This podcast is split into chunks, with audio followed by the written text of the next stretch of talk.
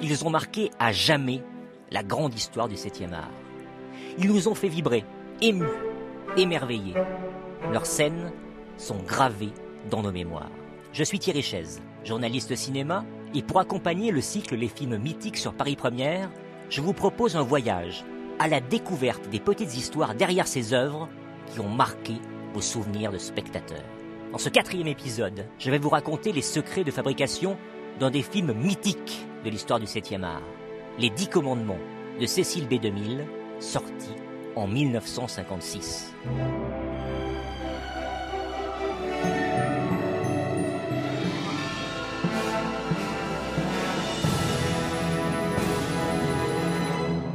L'histoire de la libération par Moïse des esclaves hébreux dans l'Égypte de Ramsès II, telle qu'elle est racontée par l'Ancien Testament.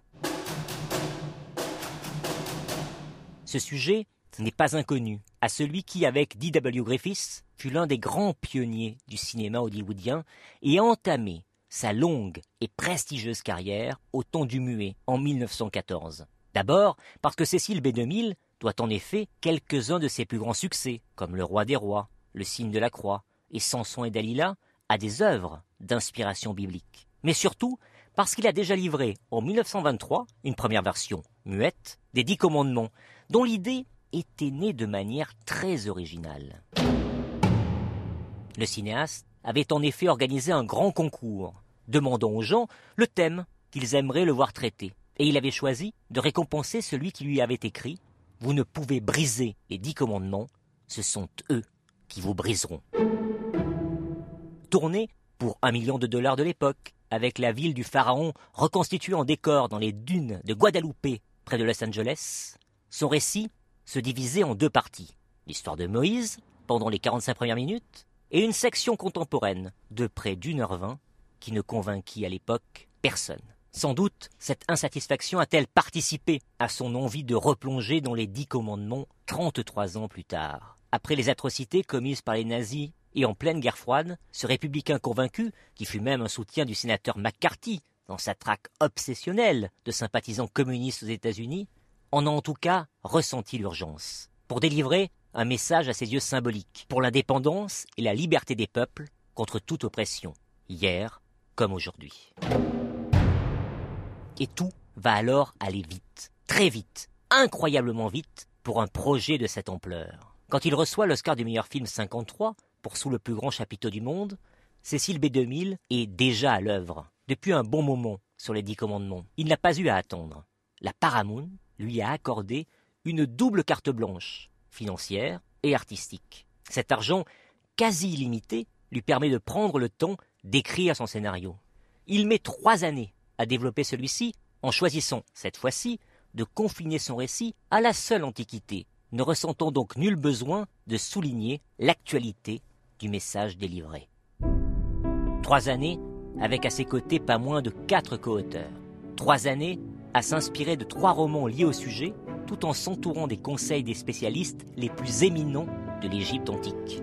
Trois années à développer, en parallèle du récit biblique, un savant mélange des genres, où il est autant question d'un affrontement entre deux frères que d'une histoire d'amour et d'un drame social.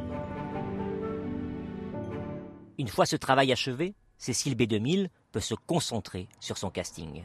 À commencer, évidemment, par l'interprète de Moïse. Le cinéaste a un premier acteur en tête, William Boyd, un comédien rendu célèbre par ses rôles de cow-boy qu'il venait tout juste de diriger dans Sous le plus grand chapiteau du monde. Mais quand Boyd refuse le rôle, 2000 opte pour le comédien qu'il vient justement de révéler sur grand écran dans le même Sous le plus grand chapiteau du monde.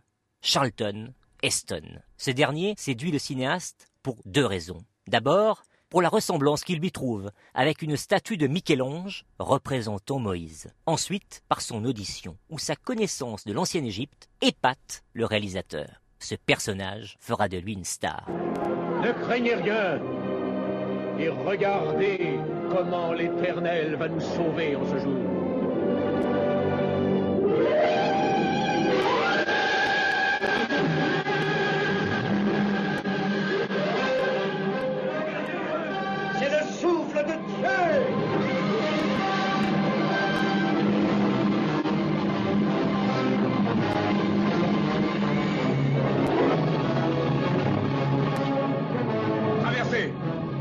Et à l'écran, son fils est joué par son propre bébé qui venait de naître et alors tout juste âgé de 3 mois.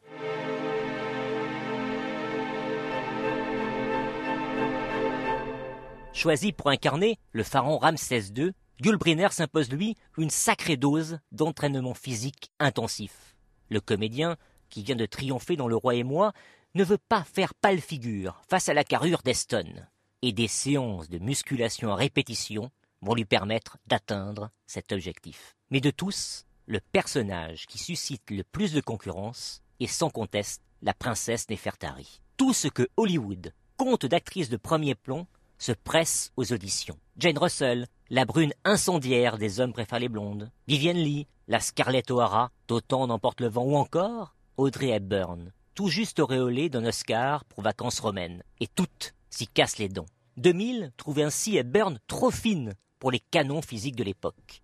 Et il penche finalement pour Anne Baxter, l'héroïne de la loi du silence d'Hitchcock. Anne Baxter, à qui Cécile B2000 avait d'abord pensé pour jouer Sephora, la femme de Moïse, après que son premier choix, Grace Kelly, ait décliné sa proposition, sur le point de mettre un terme à sa carrière d'actrice en épousant le prince régnier. Et c'est finalement Yvonne de Carlo que 2000 choisit, séduit notamment par sa prestation dans Sombrero, un film choral de Norman Foster, situé dans un petit village mexicain.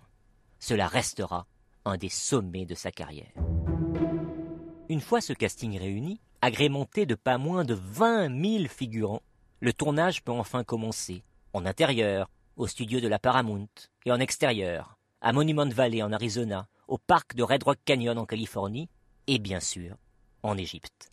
Un tournage étalé sur plus de neuf mois, celui de tous les records, tant en termes de nombre de comédiens réunis à l'écran que de budget, avec 13 millions de dollars, un chiffre totalement insensé pour l'époque.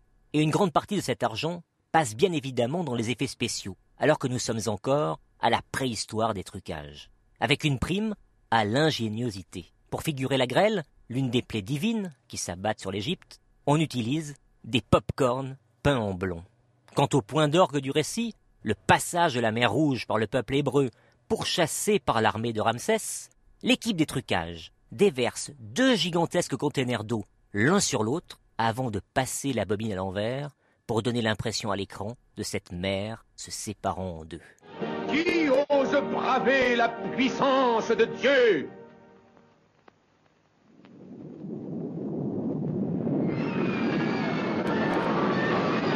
Ces effets spéciaux paraissent évidemment datés aujourd'hui, mais rajoutent au charme d'un film qui a traversé les décennies, même si Cécile B2000 a failli y laisser sa vie. Au cœur du tournage, il eut en effet une attaque cardiaque, nécessitant une hospitalisation immédiate, avant de faire fi de l'avis des docteurs et de redébouler sur le plateau seulement deux jours plus tard.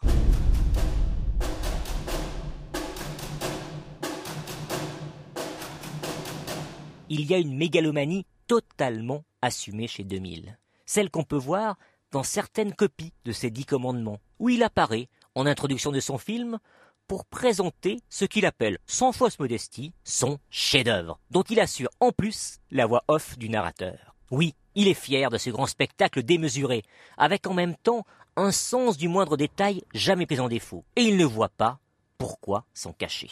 De toutes les histoires qui ont jamais été écrites, la vie de Moïse est sans doute la plus prodigieuse. Cette grandiloquence enveloppante se retrouve aussi dans la BO qui accompagne le récit, imaginée par un compositeur alors peu connu, même si sa partition très jazzy pour L'homme au bras d'or de Preminger avait été saluée. Un certain Elmer Bernstein, engagé au départ pour composer les musiques additionnelles à celles de Victor Young, l'habituel collaborateur de 2000 qui renonça pour cause de maladie avant de s'éteindre peu après. Bernstein, dont l'œuvre, interprétée par un orchestre symphonique enrichi de nombreux instruments ethniques, reste un monument du genre. On se doute que Cécile B2000 et la Paramount jouent gros lorsque les Dix Commandements débarquent sur les grands écrans américains le 8 novembre 1956. Mais le triomphe est au rendez-vous, avec plus de 120 millions de dollars de recettes, ce qui en fait le film le plus lucratif de l'année. Logiquement, il est quelques mois plus tard nommé à sept reprises aux Oscars mais il ne repart qu'avec une seule statuette, celle des effets spéciaux. Il s'incline dans la catégorie meilleur film face au Tour du monde en 80 jours de Michael Anderson.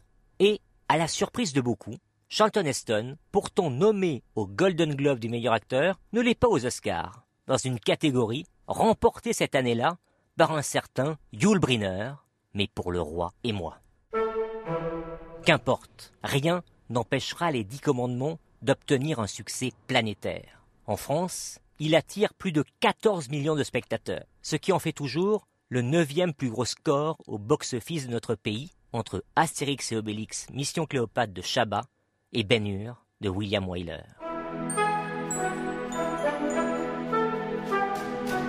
Cet art de la démesure n'est pourtant pas toujours synonyme de succès. En 63, Mankiewicz l'apprendra à ses dépens avec l'échec sans appel de son Cléopâtre. Mais Cécile B2000 n'aura pas l'occasion de le voir. Il s'éteint le 21 janvier 1959 à l'âge de 77 ans, alors qu'il avait encore plein de projets en tête, dont Queen of the Queens, sur la vie de la Vierge Marie. Les Dix Commandements a donc été son dernier film, une sortie digne du géant qu'il était.